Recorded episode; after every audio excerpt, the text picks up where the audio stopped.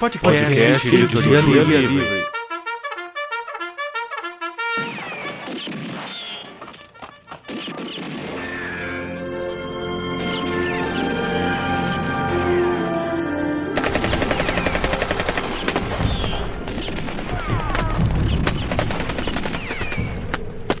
Seja na terra, no mar ou no, espaço, sideral, nós, sempre estaremos em busca de boas histórias.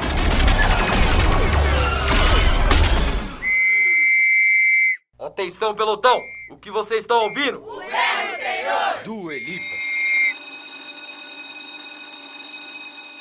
Certo dia, estava no intervalo da escola. Tudo parecia normal. Até que. Pedro! Gritou minha amiga. O que é, menina? Quem morreu? Então, sabe aquela menina ali? Ela tá querendo te pegar. Você quer pegar ela? Naquele momento, vi uma luz dizendo que era hoje. Não passaria de hoje. Você tá louca? Lógico que eu quero. Avisa pra ela me esperar às três e meia na escada. Na época, eu estudava em escola de tempo integral. Então, fui para a sala, mais esperançoso do que minha mãe no resultado da Mega Sena, treinando um beijo com meu braço umas 47.253 vezes.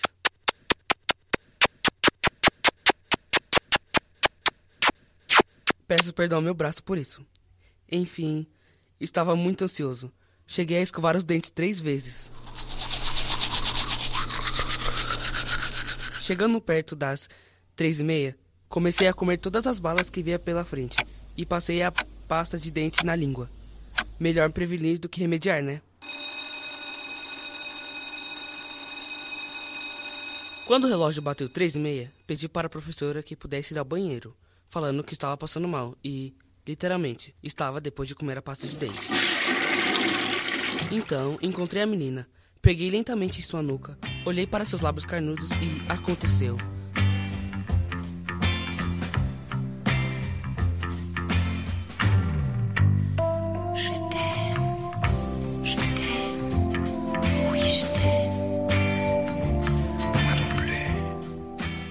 A bola entrou no gol.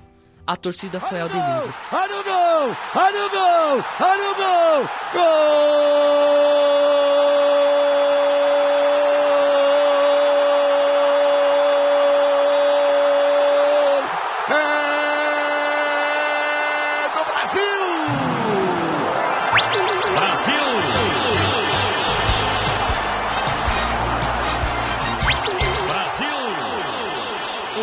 Beijando. Mas não foi bem assim. A menina não colocava a língua nem por um decreto. Aqueles lábios canudos não era aquilo tudo. Decepcionado, parei de beijá-la e voltei para a sala. Ao mesmo tempo que fiquei triste, também fiquei feliz. Eu tinha perdido o bebê. Me senti o príncipe da Inglaterra, o verdadeiro Christian Grey. Enfim, esse foi meu primeiro e desastroso beijo.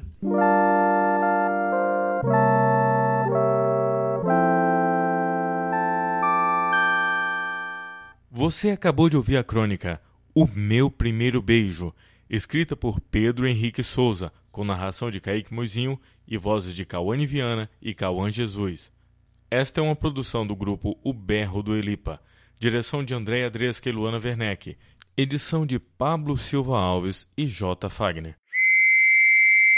Atenção, pelotão! O que vocês estão ouvindo? O Verbo Senhor! Do Elipa.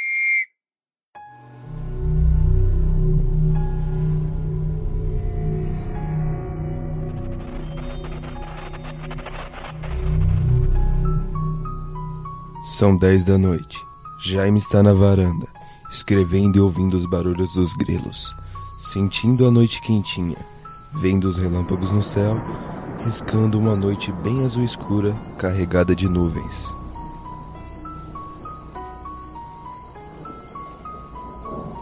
Ele mora em uma casa mais no interior. O quintal fica em frente a uma floresta, então é comum ver alguns animais pela varanda, em meio a uma noite estrelada. Mas nessa noite, de repente, o jovem escuta galhos se quebrando no chão, como se alguém estivesse andando por cima deles. Enquanto falam em um tom baixo algumas palavras estranhas, dá uma breve olhada e acaba vendo duas pessoas encapuzadas com capas vermelhas enquanto carregam velas acesas em suas mãos.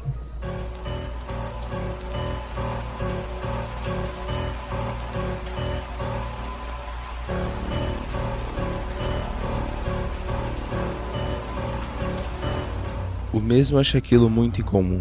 E então, levanta da cadeira, voltando ao quarto, abre uma das gavetas do criado mudo, retirando uma lanterna.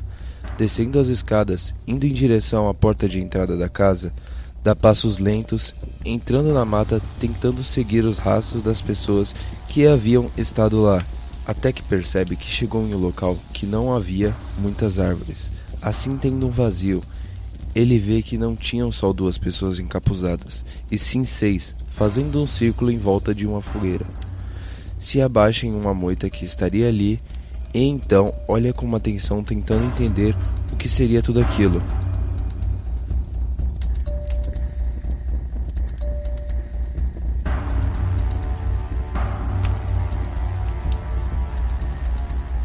Uma mulher começa a dizer que alguém do grupo delas havia quebrado uma das regras, então teria que ser punida.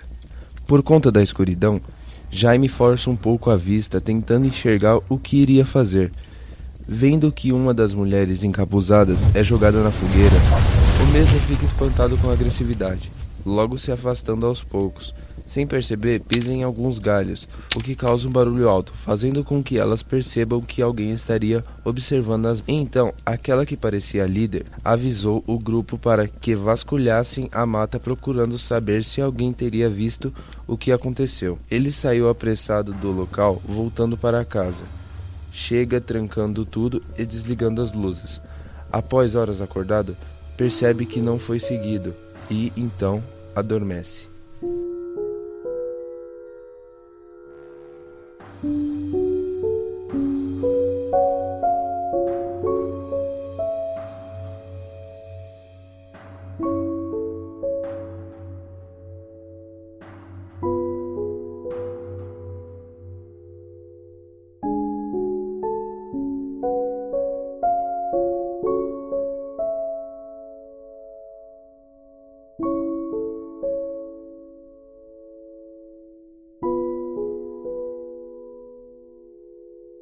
No dia seguinte, Jaime acorda com brechas de sol saindo da cortina. Ele coça os olhos e Eusabe logo vendo quatro mulheres em volta de sua cama, todas de capuz. Sim, as mesmas da noite anterior. Então se espanta, tenta abrir uma das gavetas do criado mudo que continha uma faca e é impedido por alguma coisa que não sabia. Como explicar muito bem? Foi como se algo estivesse puxando sua mão de volta para a cama vê uma mulher em frente com a mão dela fechada e levantada em direção a ele. Mas o quê? Ele indaga junto com uma expressão confusa. A mesma mulher que estava com a mão levantada se aproxima dele, retirando o capuz da cabeça, revelando seu rosto. Espera. Eu conheço ela de algum lugar. Esses olhos verdes, pele clara, longas mechas de cabelo. Violeta, que porra é O essa? jovem pergunta sem entender nada do que estava acontecendo. Sim, Jaime. Sou eu. Eu e minhas irmãs vimos você espiando o que não devia. E sabe o que acontece com as pessoas que veem demais? Naquele momento, engoliu a seco e antes mesmo que pudesse responder, Violeta sussurrou algo que ele não pôde compreender. Mas antes que pudesse se questionar, apaga.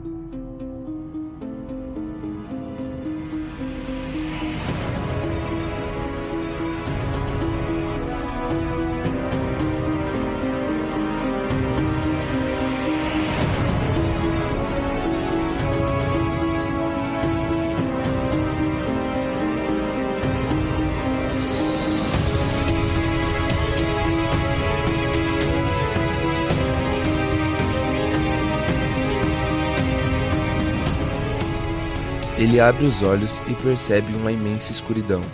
Não conseguia ver nada, mas ouvir sim. Havia duas mulheres em sua frente conversando sobre o que iriam fazer com ele. Antes que realmente pudesse ouvir algo interessante, sente alguém retirando a venda que estaria em seus olhos. Violeta, junto a uma garota loira, estavam em sua frente e então a morena começa a falar. Então, o que você realmente viu na noite anterior? É, eu vi vocês queimando aquela mulher viva na fogueira. É, queimamos. Como deve ter ouvido, ela quebrou uma das regras. Uma das regras fundamentais para a sobrevivência do nosso clã. Então, teve que ser sacrificada. Clã, como assim? Sim, clã, coven, como queira chamar. Acho que deve saber o que é, né? Um grupo de bruxas. Bruxa? Violeta, você Sim, é? sou, desde nova. Sempre soube que havia algo diferente em mim. Eu fazia objetos levitarem, apenas os olhando. Um dia elas me acharam, minhas irmãs, e hoje faço parte dessa família. Mas por que você nunca me contou nada disso? Achei que confiasse em mim. Segredos, né? Todos nós temos. E agora que sabe demais, um sacrifício precisa ser feito. Sacrifício? Você não me contou praticamente nada. Sim, mas o que sabe já basta. Bruxas sabem que os humanos não são confiáveis. Só lhe contei isso pelo fato de ter visto o que viu na noite anterior. O quê? Violeta, por favor, não. Sinto muito, mas não há opções agora. Já temos um grupo nos caçando. Não podemos bobear cuidando de alguém como você.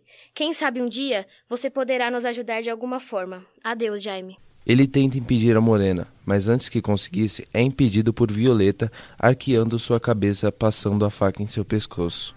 E agora é isso: uma eterna escuridão e vazio, um silêncio agoniante para todo sempre. Não sei se o fim dos outros é esse, um eterno nada, mas espero que seja diferente do meu.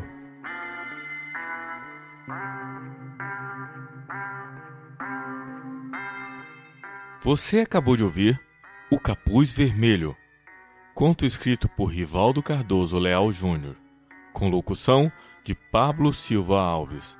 As vozes dos diálogos são de Kaique Moizinho e Maria Eduarda Coloniese.